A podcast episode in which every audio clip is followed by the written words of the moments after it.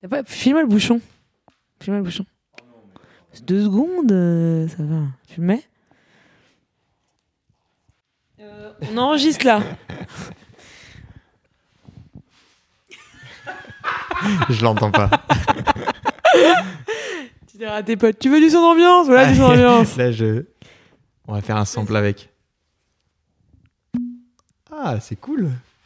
Il, il était un peu, c'était un peu petit.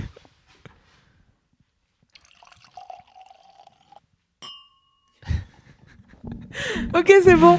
C'est bon, on est parti Bonjour à toutes et à tous, bienvenue dans Émergence, le podcast qui présente les acteurs d'un monde plus durable. À travers ces interviews, nous espérons que vous découvrirez des parcours inspirants et des actions à entreprendre à votre échelle.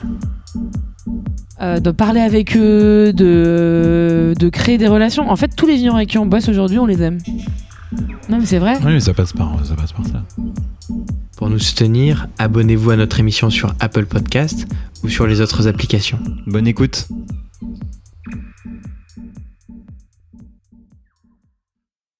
Bonjour et bienvenue dans Émergence. Aujourd'hui, nous accueillons Céline et Vincent, cofondateurs de l'agence Soif. Bonjour. Bonjour. Salut Pour commencer, est-ce que vous pourriez vous présenter ainsi que vos parcours? Bien sûr. Euh, alors moi c'est Céline. Euh, à la base je suis journaliste culinaire. J'ai fait une formation de journaliste généraliste et je me suis très vite spécialisée en cuisine et ensuite en vin. Euh, à côté de ça, je, dans la, j'avais une bande de copains, on aimait bien sortir, pas mal bosser dans la musique, et on était un peu triste de voir euh, ce qui existait euh, comme euh, proposition euh, de, d'alcool, surtout de vin, dans les festivals. Et on avait, j'avais déjà commencé, j'avais déjà commencé à nourrir ma passion pour le vin naturel, et on a créé Soif à partir de là, en se disant ça n'existe pas, nous on a envie d'en boire, viens on en amène sur les festivals. Et Vincent, euh, moi j'ai un parcours euh, assez loin du vin euh, au départ. J'ai bossé dans l'industrie, la chimie même. Donc tu vois, tu es un peu à l'opposé de ce qu'on. Mais il y a toujours eu ça en background. Il y a toujours eu ça en background derrière moi parce que mon grand-père était paysan et viticulteur, vigneron. Et j'ai changé. Du coup, j'ai changé il y a maintenant 4 ans. Je suis reparti par la case départ vraiment. Euh, stage, en, stage dans une cave, la cave de Belleville, euh, ensuite bosser dans un bar à vin pour voir tout l'univers. Euh, et puis à l'issue de ça, je cherchais un peu ce vers quoi m'orienter. Le côté service-service euh, me plaisait pas forcément. Et puis bah là, on s'est, ça me peut plusieurs apéros et un où il y a des idées qu'on pop-up et du coup ça a fait genre ah mais vas-y, on y va, on se lance, on met du vin dans des tonneaux. C'était pas des fûts en plastique à l'époque. Et aussi, on s'est rencontrés avec Vincent, on s'est pas mal écharpé au début sur le vin parce que on n'avait pas forcément. euh, on discutait beaucoup de vin, on avait tous les deux des idées un peu, euh, un peu préconçues sur le vin. Euh, lui, il était à ce moment-là peut-être un peu moins sur les vins naturels. Moi, j'étais peut-être un peu trop ayatollah du vin naturel. C'était drôle. On a eu beaucoup d'échanges rigolos au début. Et bon, Céline, tu étais déjà dans ce monde, on va dire, de la gastronomie. Toi, comment t'expliques cet amour que tu as depuis jeune, j'ai l'impression, pour euh, la nourriture, la gastronomie? Euh, bah déjà, mon famille, ça veut dire bien nourri en breton.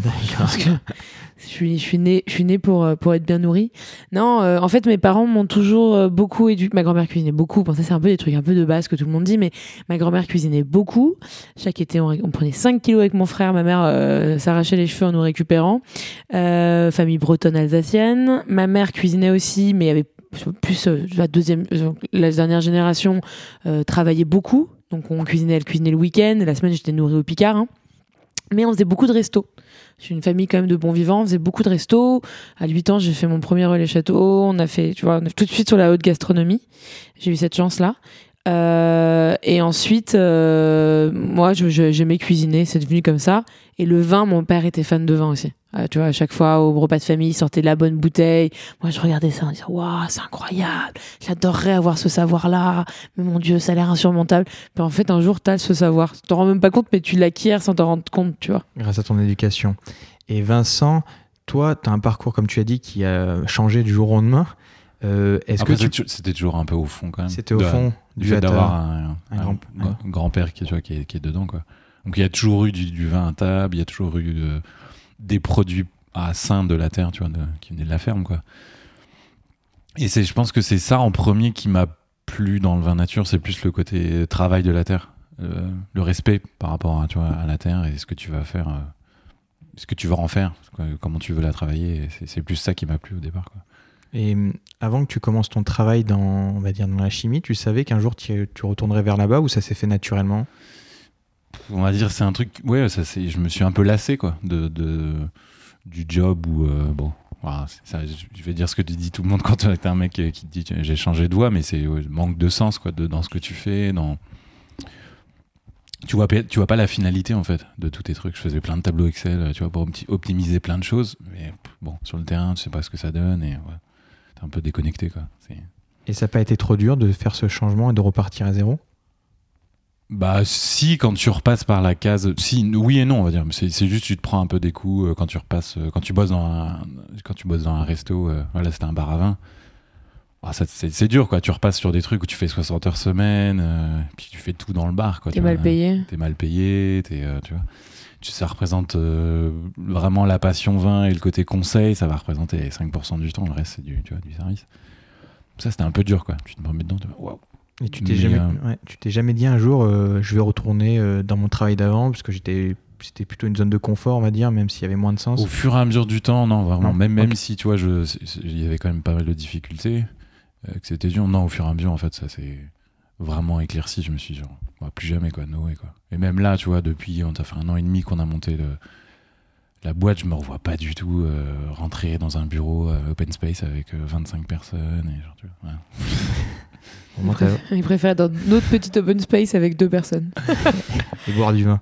Et c'est une parfaite transition. Maintenant, on a un peu parlé justement du vin naturel, mais euh, peu de gens savent ce que c'est aujourd'hui.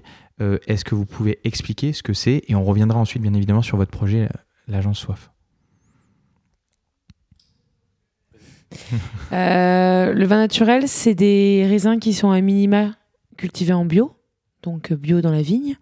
Ça peut être aussi en biodynamie, qui est un- un- une autre démarche que le bio, mais qui se repose aussi sur le bio. Et ensuite, à la cave, l'idée, c'est qu'une fois que tu as des raisins sains, tu plus besoin d'ajouter quoi que ce soit. Donc à la cave, tu vas vraiment laisser le raisin et le terroir s'exprimer. Et l'i- l'idée, c'est de limiter les intrants. Donc les seuls intrants, moi, dans ma définition, en tout cas à moi, et je pense que c'est la même que Vincent, euh, on- le soufre, une dose, une petite dose de soufre euh, peut être euh, autorisée. Pour nous, c'est le max. Voilà. Je sais pas si été très claire. Ouais, non, si, c'est ça. Voilà. Euh, Une dose, euh, pour nous, c'est voilà, ça va être, euh, ça va être à 20 mg dans la bouteille au final, et si possible, tu as plusieurs soufres différents. Tu as des soufres issus de la pétrochimie et des, soufres volcaniques. Voilà, si possible, toujours des produits naturels, donc on se tournerait vers le soufre volcanique. Mais le soufre n'est pas le débat, hein, parce que beaucoup de gens disent vin sans soufre, et c'est le gros problème des vins industriels maintenant qu'on voit au supermarché, si je peux me permettre de dérouler ça. Il y a écrit vin sans soufre en gros, mais pour faire un vin sans soufre, moi je peux te ressortir un texte de nologue que j'ai trouvé sur internet. La nana expliquait comment faire un vin sans soufre. Elle ajoutait 20 autres trucs. Enfin, 20 autres trucs, pardon, et pour pouvoir faire un vin sans soufre. Mais après, ton vin au supermarché, il a écrit vin sans soufre. Mais il a rien de naturel. Ouais, c'est- c'est- Tu vois le- Il a la été. limite euh, aujourd'hui du débat, c'est qu'on on centre tout sur ça, sur le soufre, euh, alors qu'il y a 10 000 autres produits qui sont, qui sont autorisés et il faut pas concentrer ça là-dessus. Tu peux le faire de, tu peux faire de la, ce qu'on va appeler de la flash pasteurisation. En gros, tu fais, bouillir comme le lait, quoi. Tu fais bouillir le vin, tu tues tout. Ah, donc effectivement, il n'y a plus de problème. Il va pas, va pas partir en, en sucette, le vin, mais du coup, tu n'as plus besoin de mettre de soufre. Mais il n'a plus du tout de goût. Et les trois quarts de ce que tu trouves en supermarché qui est un peu tourné, genre sans vin sans soufre, c'est souvent ça, quoi. Donc tu vois, en final, euh, on fait une dérive parce qu'on a focusé sur le soufre. Euh, je pense qu'il y a d'autres choses qui sont plus intéressantes à regarder. Le travail de la terre, comment c'est fait.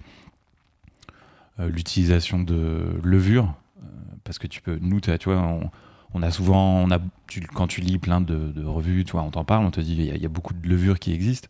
Bon, ça te paraît pas trop. Une fois, on, on s'en est retrouvé euh, dans un shop, euh, tu vois, de, où ils vendent les produits euh, d'œnologie.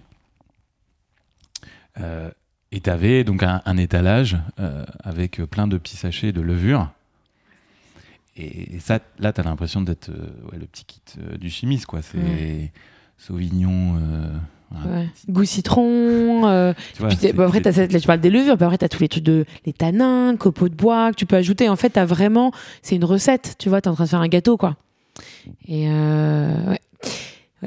Donc ça, vraiment, ça va s'écarter du principe même du vin, on va dire. Ça va être un, un cocktail. Ça dépend quelle est la définition du vin. Ouais. C'est ça le truc aussi. C'est que la définition du vin, euh, dans la, tête, dans, les, dans la tête de beaucoup de personnes, c'est du, que du jus de raisin fermenté. Juste expliquons de la fermentation.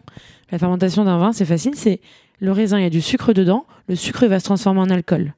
Et c'est les levures qui font que le sucre se transforme en alcool. Et ces levures-là, normalement, elles sont naturellement présentes et dans la cave du vigneron et sur la peau du raisin. Mais, notamment, si tu mets des fongicides dans la vigne, donc les fongicides, c'est-à-dire que c'est quelque chose qui tue les champignons, les levures sont de la famille des champignons, tu les tues au passage. C'est ça l'importance du raisin sain, en fait. C'est que quand tu as un raisin sain, tu n'as pas mis de produit, du coup, tous ces, procédés naturels à la cave peuvent se faire. Alors que si tu as modifié, en fait, ces raisins, en effet, il va falloir que derrière, à la cave, tu les encourages, tu les accompagnes et tu ajoutes des choses aux choses que tu as supprimées, en fait. Tu vas compenser, en fait. Exactement. Euh, on parle de plein de vins à chaque fois. Il y a du vin conventionnel, vin bio, vin, vin en biodynamie, vin naturel dans votre cas. Et pour les puristes, c'est le vin sain. Est-ce que vous pouvez rapidement expliquer euh, quelles sont les différences entre ces différents vins pour qu'en tant que consommateur, je sois un peu plus informé sur ces points-là? Alors, Euh, c'est alors il y, a- y a des cahiers des charges en fait qui définissent euh, qui souvent sont euh, plus liés sur la partie culture, c'est-à-dire le comment tu vas cultiver ta vigne euh, avec des parce qu'en gros tu dissocies tu as la culture du sol et après il y a comment tu transformes le raisin ce que disait la vinification. voilà, vinification. Donc c'est deux choses deux domaines, on va dire, c'est pareil parce que tu as des gens qui font que de la vigne par exemple et qui vont jamais faire de vin et Les viticulteurs. Euh, en gros, euh, le, le bio va se concentrer sur euh, une bonne partie sur ce qui se passe sur les sols, le travail du sol, avec Le bio, déjà, c'est l'Eurofeuille. C'est le label européen. C'est un bio européen maintenant. Et ça depuis 2012. et ça, ça c'est ce qui va se concentrer. Une bonne partie va se concentrer sur euh, sur le, le travail du sol, avec euh, quelques restrictions entre guillemets sur euh, le grammage de soufre. Alors je l'ai plus en tête. Non, pas que. Il y a aussi les levures. Moi, j'ai tout ça, si tu veux, je vais les sortir. Mais t'as, depuis 2012, avant, c'était que la vigne. Et maintenant, ils ont ajouté aussi des règles à la cave. Euh, donc, le cahier des charges bio est quand même couvre un peu plus que ce qui se faisait avant. En revanche, tu peux utiliser des levures exogènes. Et qui tu peux, doivent être bio, mais ça reste des levures entre guillemets que tu ajoutes quoi. tu peux utiliser, euh, tu peux en effet ajouter du soufre à des doses quand même assez importantes. Après, tu peux ajouter énormément de choses. Tu as de l'acide ascorbique, euh, il y, a, y a beaucoup d'intrants qui sont encore autorisés dans le bio. Après, c'est toujours la même chose, c'est qu'il y a deux sortes de bio. Il y a le bio philosophie, où le vigneron il croit vraiment, et du coup, je pense qu'il va limiter les intrants. Et tu as le bio euh, marketing, quoi, le bio qui vend, où là, clairement, tu vas faire un vin pour être vendu. Donc, t'es- tu vas pas forcément limiter les intrants. Tu vois. Ouais, ouais, ouais, c'est souvent ça, ça va souvent être là. C'est un argument quoi pour beaucoup. euh, et après, tu vas avoir bon la biodynamie. euh, alors là, c'est par où tu commences Euh, En une phrase. C'est euh, en gros, c'est bah, ça reprend une bonne partie de la, de la philosophie que tu as dans le bio en allant plus loin dans le, la restriction par rapport aux produits que tu peux mettre. Non, c'est pas Bah, que ça. C'est la vigne aussi déjà. Oui, non, mais que tu peux mettre justement dans ton sol en fait. Oui, mais c'est recréer un écosystème. Il faut penser Mais par, par le exemple, but. souvent ils vont pas utiliser de, ils vont pas utiliser de ce qu'on appelle la, la bouillie bordel, tu sais, le truc bleu là qui est, qui est du soufre hein, qu'on dilue et qu'on, bah oui, dans le bio c'est autorisé. Au dit aussi, c'est autorisé. Oui, mais souvent ils vont plus utiliser des. Ouais, mais dans les euh, règles de cahier des charges. euh, Ils vont plus utiliser des hum, préparations, des préparations, des pré- non non mais ils vont Non, plus mais utiliser des expliquons la préparations. biodynamie. La biodynamie, c'est redonner au sol et aux différentes espèces qui l'habitent, les, re- les, les leur permettre de, mieux, de, de, de communiquer entre eux et de recréer un écosystème qu'on a mis à mal ces dernières années.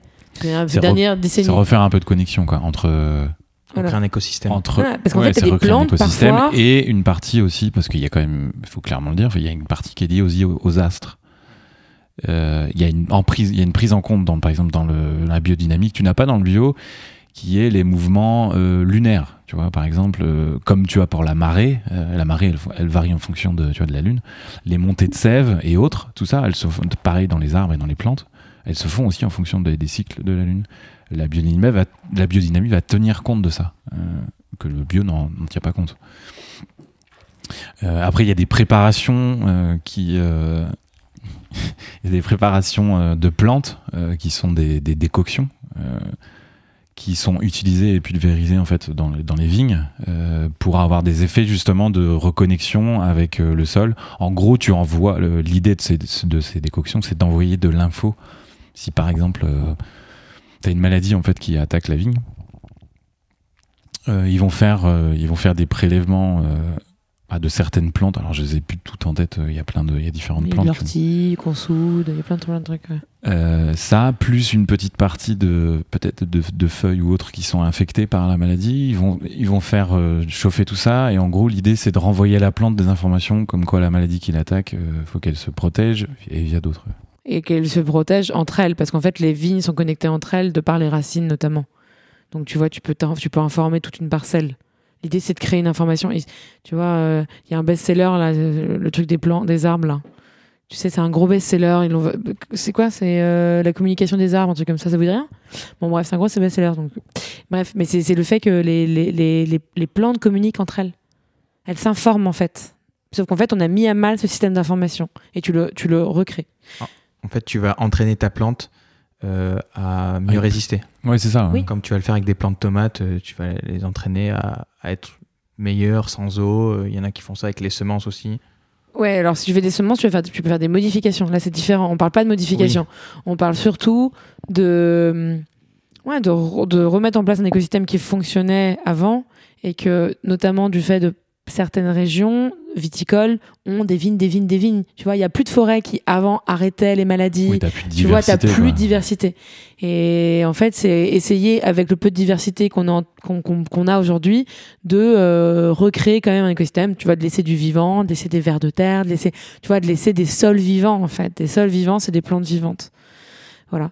Et pour finir sur le nature, du coup, le nature, c'est soit du bio, soit de la biodynamie.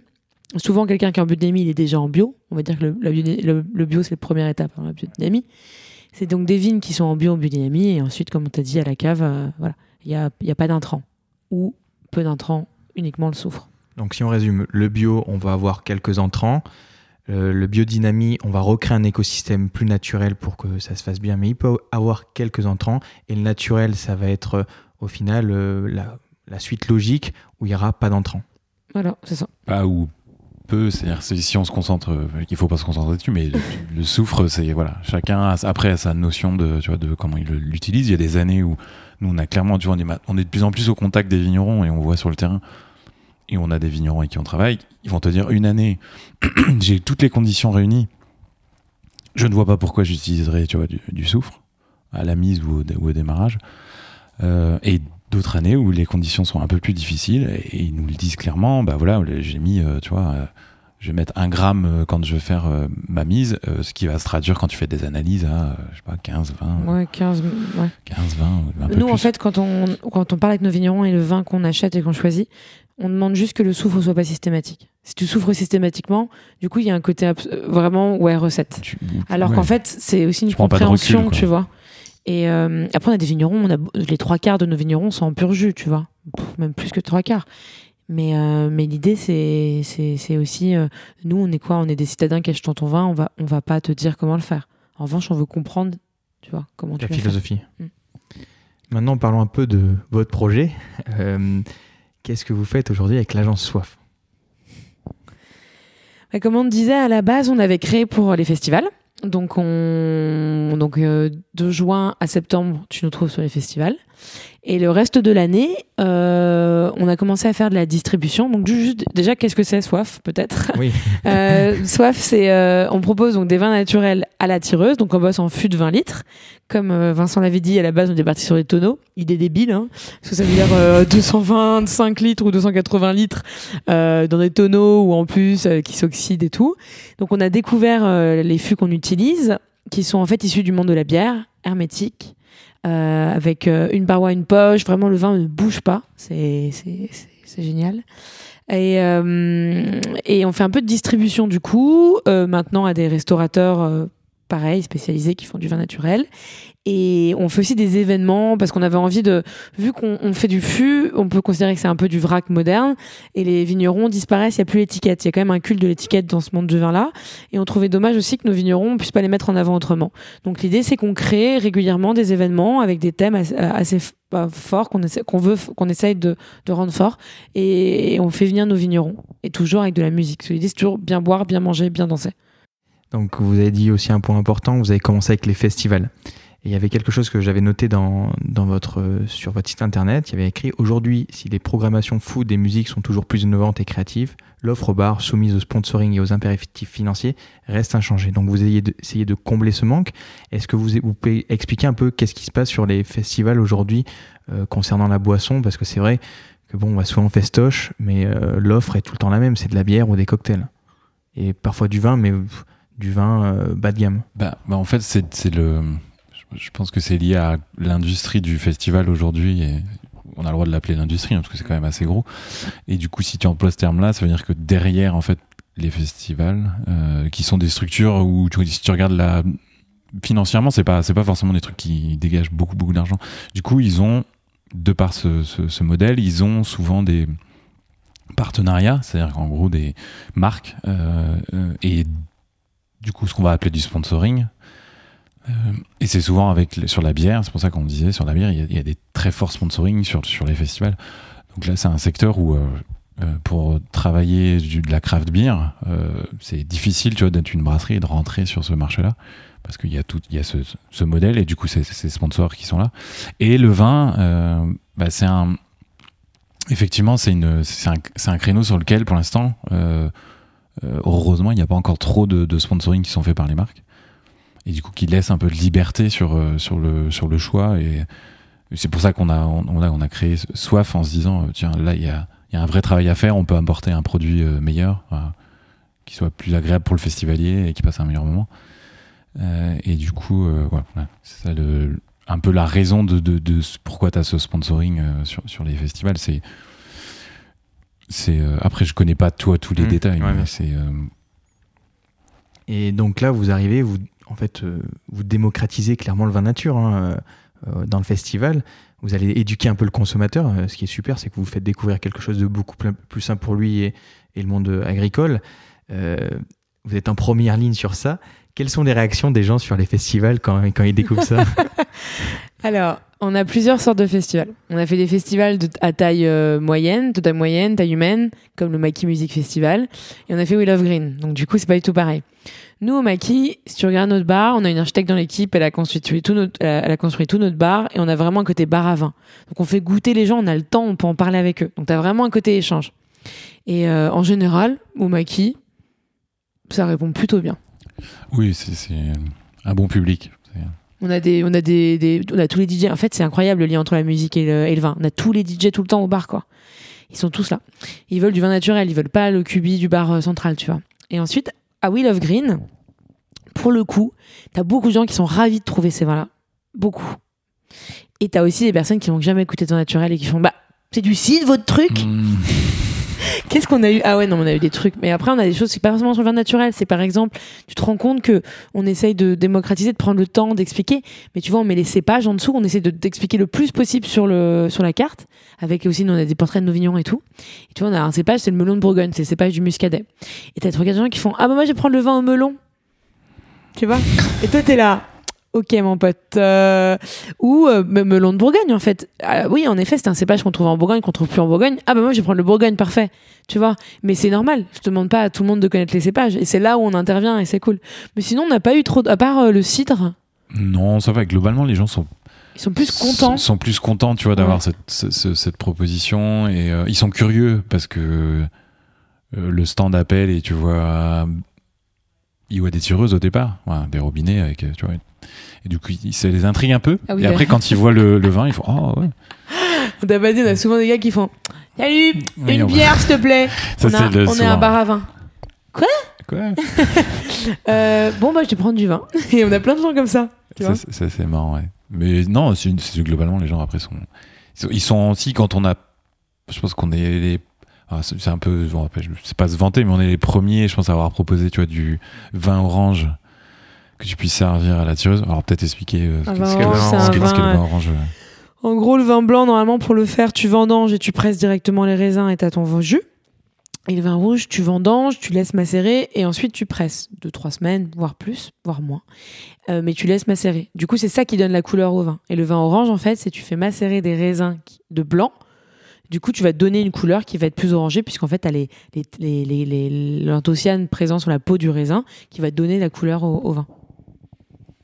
Et, euh, ça, c'est un produit qu'on a. Ah, c'est un, type de vin qu'on avait vraiment envie de mettre euh, sur, les festivals parce qu'on sentait qu'il y avait un potentiel. euh, on disait les gens ils vont découvrir ça et ça va être cool. Et au final, ça a été, la grosse, surprise. Le maquis, par exemple, on a, on a, les gens ont beaucoup plus bu que de orange que de rosé, tu vois, par exemple. Alors qu'on était en plein milieu de, on était Et juillet, 32 quoi. Il faisait 32 degrés.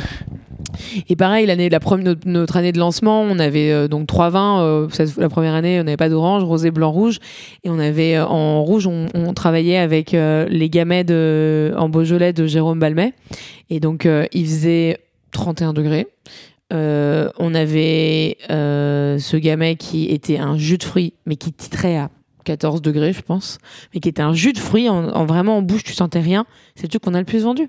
Tu vois, en fait, tu, tu, tu casses complètement. euh, jamais tu penserais qu'un rouge à 32 degrés. Pourtant, c'est, c'est voilà, c'est, des vins qui sont digestes. Tu peux, tu peux, t'es pas allé, t'es pas obligé d'aller vers la couleur qui est censée être la couleur la plus digeste et la plus, celle qui te, qui te, qui va te, qui va te, te plaire sous cette température. Tu vois, ça casse vraiment tous ces codes-là.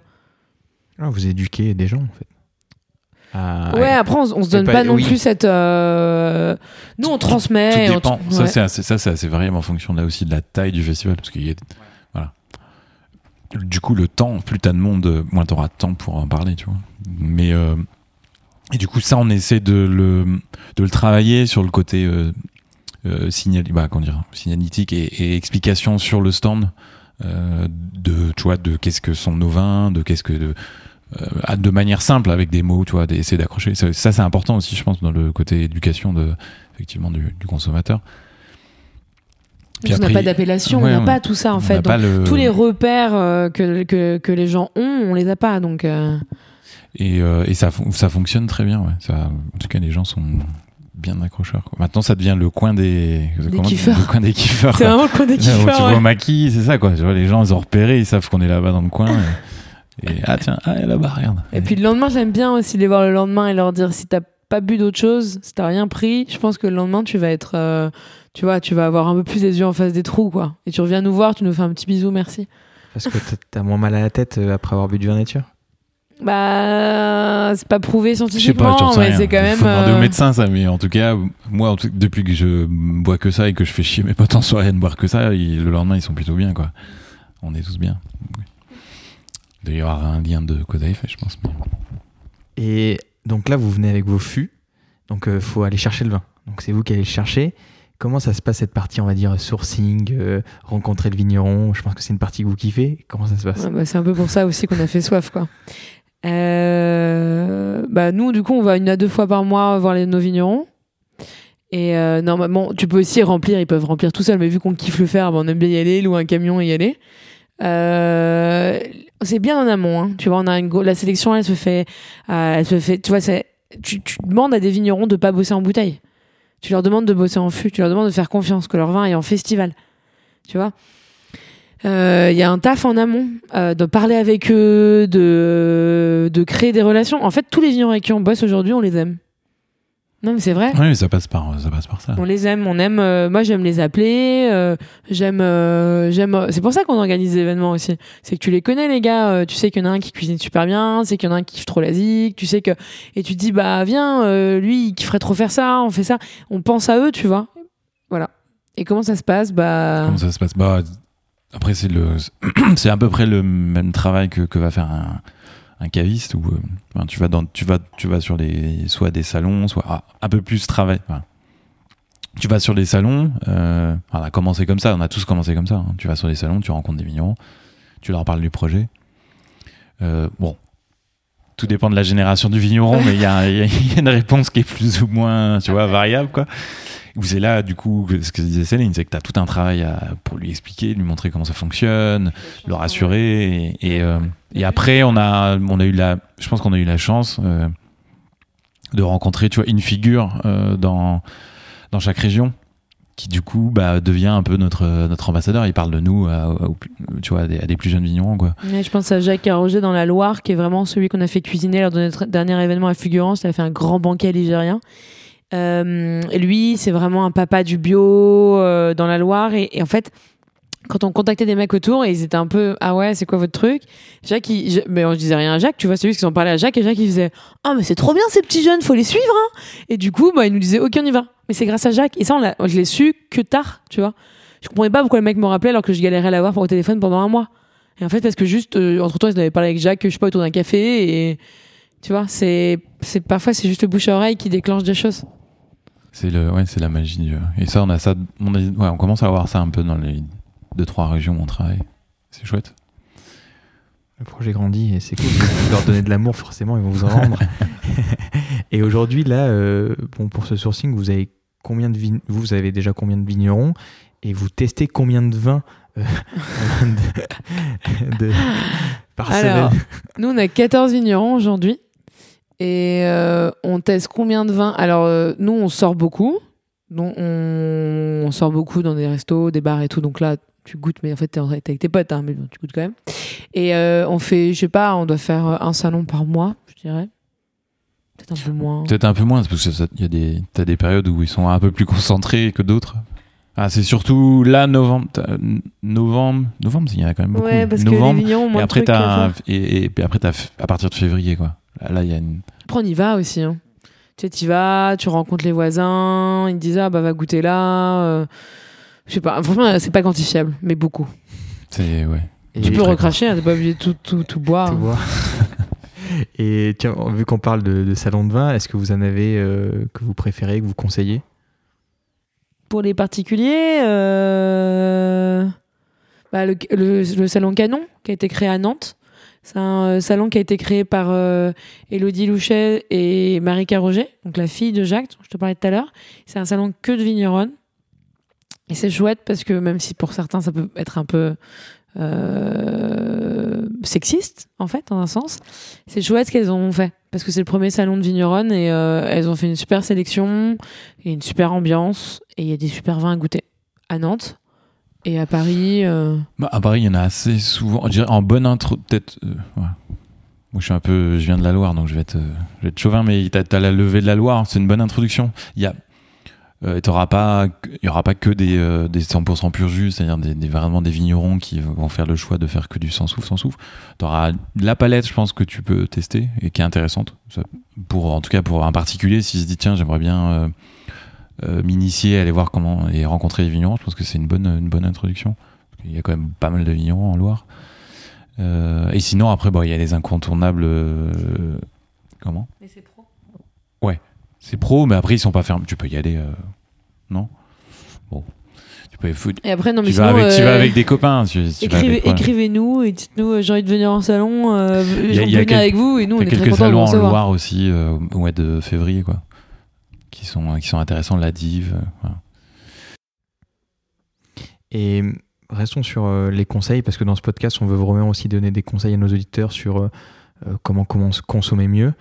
Euh, vous, aujourd'hui, euh, quels de- conseils donnerez-vous pour acheter une bonne bouteille de vin? Bon, C'est toujours une question complexe, mais Euh, quels seraient les vôtres? Boîte palais chez Nicolas, déjà? Mais euh, déjà, il faut l'expliquer pourquoi. Pourquoi le super... Tout le monde achète, beaucoup de gens achètent au supermarché, je le conçois. Mais pourquoi Nicolas Pourquoi le supermarché? Pourquoi on le conseille pas? Si tu veux travailler avec un vigneron, un petit vigneron, donc quelqu'un qui voilà, pas quelqu'un qui a 20, 30 hectares, enfin 30 hectares, disons, quelqu'un qui a 4, 5, 6. En fait, Nicolas et les supermarchés, ils achètent groupés. Donc, Ça veut pas dire que ceux qui font euh, 20 hectares font les choses mal. Hein. Oui, oui, c'est pas, ça- pas ce que je veux dire. Mais ce que je veux dire, c'est que déjà, première étape, c'est que vu qu'ils achètent groupés, ils vont pas aller vers les petits domaines. Tu vas for- forcément chez les gros faiseurs. C'est compliqué autrement. Donc, si tu veux réellement avoir un vin de vigneron, un vin d'artisan, tu vas chez un caviste. Tu trouves ton caviste qui, à qui tu peux faire confiance et c'est ton caviste qui est le passeur. Après aujourd'hui, il y a un nouveau label qui, vient de sortir, c'est le syndicat des vins naturels qui vient qui, qui, qui il y a deux semaines là qui a, qui, qui a été euh, euh, la publicité a été faite Euh, et ça va pouvoir aussi aider si tu cherches du vin naturel, ce sera écrit sur la bouteille pour le coup, ce qui n'était pas le cas avant. Donc ça peut aider. Après en vrai, ton passeur, c'est comme quand tu achètes des vinyles. Tu vas, tu vois, t'as ton shop que t'aimes bien et, et tu demandes au, au mec de, de t'aider. Et ben c'est pareil pour ton caviste quoi. Aussi que je trouve un bon caviste? T'es dans quel arrondissement? Non mais là, c'est pas pour lui, c'est pour tout le monde du coup. Bah tu vas sur l'application raisin. Par exemple, il y a l'application Raisin qui. C'est la réponse que je voulais. Non, c'est une bonne application ouais, pour recenser, qui recense les restos, bars. Euh, euh, restos, bars, je trouve qu'il y a un peu En plus Europe même. euh, et en Europe. Et cave. Et donc du coup c'est Ouais. pratique parce que quand t'es perdu quelque part, si tu vois un truc raisin, tu sais qu'au moins t'auras aussi des, des bons produits en général. Quand tu te fais un peu chier sur ta sélection de vin, t'as quand même Et des pour bons les restos, produits c'est pas en- mal aussi. Ouais. Parce que souvent, bonne sélection Hyper de vin pratique. avec euh, bonne sélection. Ah, j'ai ouais. j'ai fait le test cet été, j'étais à Turin, j'ai mis raisin, j'ai trouvé un resto, il avait la plus grande cave de vin nat d'Italie. Ah ouais? Trop bien. Trop de chance, donc ça marche vraiment bien cette application. Et euh, Mais après, tu, tu- je pense que euh, après, euh, je parle là sur Paris et, et sur les grandes villes. Les cavistes ont toujours, euh, ils ont toujours une sélection. Si tu leur poses la question de voilà de de vins au moins bio, ça, je pense que de toute façon ils en ont tous. Euh, et des vins, euh, voilà, des vins nature, euh, tu peux leur poser la question et voilà, ils sont ouverts en général à, à ça. Même s'ils font pas tous le choix de mettre que ça, mais il y en a qui ont une diversité. Et à Paris, euh, c'est pas ce qui manque. Quoi. on arrive dans la dernière partie sur euh, des questions très courtes sur euh, ce que vous aimez. ce que vous- Euh, quel livre ou ressources conseillerez-vous à nos auditeurs pour peut-être continuer sur le sujet ou des choses qui vous passionnent? Bah, déjà, je pense que euh, si, on n'a pas la chance de pouvoir aller voir des vignerons, il y a une super BD qui s'appelle Les Ignorants d'Étienne Davodo, c'est un peu la, la base, et ça permet vraiment de se plonger un peu dans le... C'est ah ouais, c'est un récit initiatique. Euh, ça permet de se plonger dans les vignes, de voyager dans les vignes, dans la Loire, euh, sans, euh, sans passer par la case train ou voiture, et surtout de, de mieux comprendre comment il fait le vin. Euh, après, dans les, je pense les, magazines euh, aussi, parce y il y a le livre qui, est intéressant, et après il y a aussi des revues qui sont quand même assez publiées euh, assez régulièrement. Euh, t'as, t'as 12 degrés et demi qui fait quand même un, travail assez intéressant sur des portraits de vignerons. Et je pense, si je dis pas de bêtises, mais ils font que du, de toute façon, il y a que du bio et c'est a pas que du bio. c'est que du bio et biodynamie. Et après, il y a y des vignerons qui sont nature. Euh, Bah, là, le ils, rouge, t'as le rouge ou ils blanc aussi. ils en sont à six numéros et là, ils balayent quand même beaucoup de choses euh, intéressantes. T'as le rouge ou blanc qui est quand même une, euh, Ouais. une pointure en la matière, qui est un peu moins digeste en termes de présentation, mais qui est une pointure en la matière, qui a une super revue. Euh, un autre qui, moi, m'a plu euh, dans la, en, en termes de lecture, euh, là, c'est plus euh, un livre euh, qui s'appelle Grandeur Nature de d'Evelyne Malnick, qui, euh, voilà, avec. euh, elle, elle a des. Il y a pas mal d'interviews au début aussi, de, de- des différentes personnes qui ont travaillé, qui évoluent dans le vin. Et ce qui est intéressant, c'est qu'elle elle est pas pro 100% nature. Et du coup, elle va faire confronter des idées. Et ça, c'est intéressant, quoi. Parce que, bon, des fois, c'est trop, voilà, dans un sens. Et, euh, et après, euh, bon, il y y, y a plein de, de, de guides aussi euh, pour euh, nous aider. Euh, euh, T'as le, le, le Glue Guide qui, euh, qui est bien pour euh, si tu veux avoir euh, une première, première approche sur les vins à prix, je sais plus c'est quoi de fourchette? 15 euros. Ouais, moins de 15. Ça c'est intéressant. T'as toutes les BD de Fleur Godard aussi, les purs jus de Fleur Godard. Pareil, moi j'aime bien les BD, je trouve que ça transmet bien des messages. Non, t'en as plein, plein, plein, plein. Aujourd'hui, on a, ouais, on a la chance, c'est qu'il y a, il y a Ouais. quand même beaucoup de revues qui sortent sur ça. T'as, euh, d'autres, Je pense qu'on a euh, déjà bien, à mon avis, Ouais. bien brossé. Je, mettrai les, je mettrai les liens de tous ces Ouais. éléments. Et qui c'est que vous aimeriez écouter dans ce podcast? Par rapport à ta ligne, euh, enfin par rapport à l'histoire de- d'émergence, je pense que ce serait bien que tu parles avec Claude et Lydia Bourguignon, les ingénieurs agronomes, qui eux, euh, même si on pense que, enfin, ils se sont spécialisés, ils, ils ont beaucoup travaillé les sols chez les vignerons pour voir un peu les sols. euh, ils ont, je, je pense que tu pourrais parler avec eux. Ce serait intéressant d'avoir euh, un peu euh, leur leur background sur euh, le sol aujourd'hui, le sol d'avant, quoi, le sol vivant. Euh, bah, t'encourager à, à aller à, à interviewer, je pense, Jacques. Ouais. C'est euh, non, mais c'est vraiment une personne. euh, En plus, il est, il est, il est adorable et Tu manges bien? un, ah, tu manges très bien. Et euh, donc, si tu vas là-bas, vas-y, il va te sortir des poissons euh, avec des noms inconnus que tu n'as jamais vus, mais tu dans ta bouche va faire euh, un éclat. Et non, mais c'est surtout qu'il a, c'est un, répuit de connaissances quoi. Il a, il a fait le choix en 98, tu vois, de ce qui date maintenant un peu quand même, de, de voilà, de, de tout basculer euh, son domaine euh, bio et biodynamie. Euh, euh, donc voilà, je pense que et il, est- il est, ça reste une figure euh, en Loire et dans et dans en France, je pense. Et ouais, faut lui donner le micro, je pense qu'il a plein de choses à te raconter en plus. il a aller- vais plein d'anecdotes et donc ouais. Je vais aller chercher dans la Loire. Et où c'est qu'on peut vous trouver? Bah nous, je pense que si tu veux, vu qu'on n'a pas de lieu fixe, si tu veux nous suivre, euh, suis-nous sur Instagram. À mon avis, tu auras vraiment toutes les infos. On essaie de faire une fête euh, une fois tous les mois, une fois tous les deux mois. Là, on a le Beaujolais nouveau qui arrive. On fera bientôt une fête avec Babap. Euh, on voilà, donc on fait des fêtes régulièrement à Paris. Euh, pourquoi pas ailleurs Et sinon, sur les festivals à partir de juin. Maki, Wheel of Green. Et on espère d'autres. Appelez-nous Bon, mais c'est super. Merci beaucoup pour votre temps et bon courage pour ce beau projet. Merci. Merci.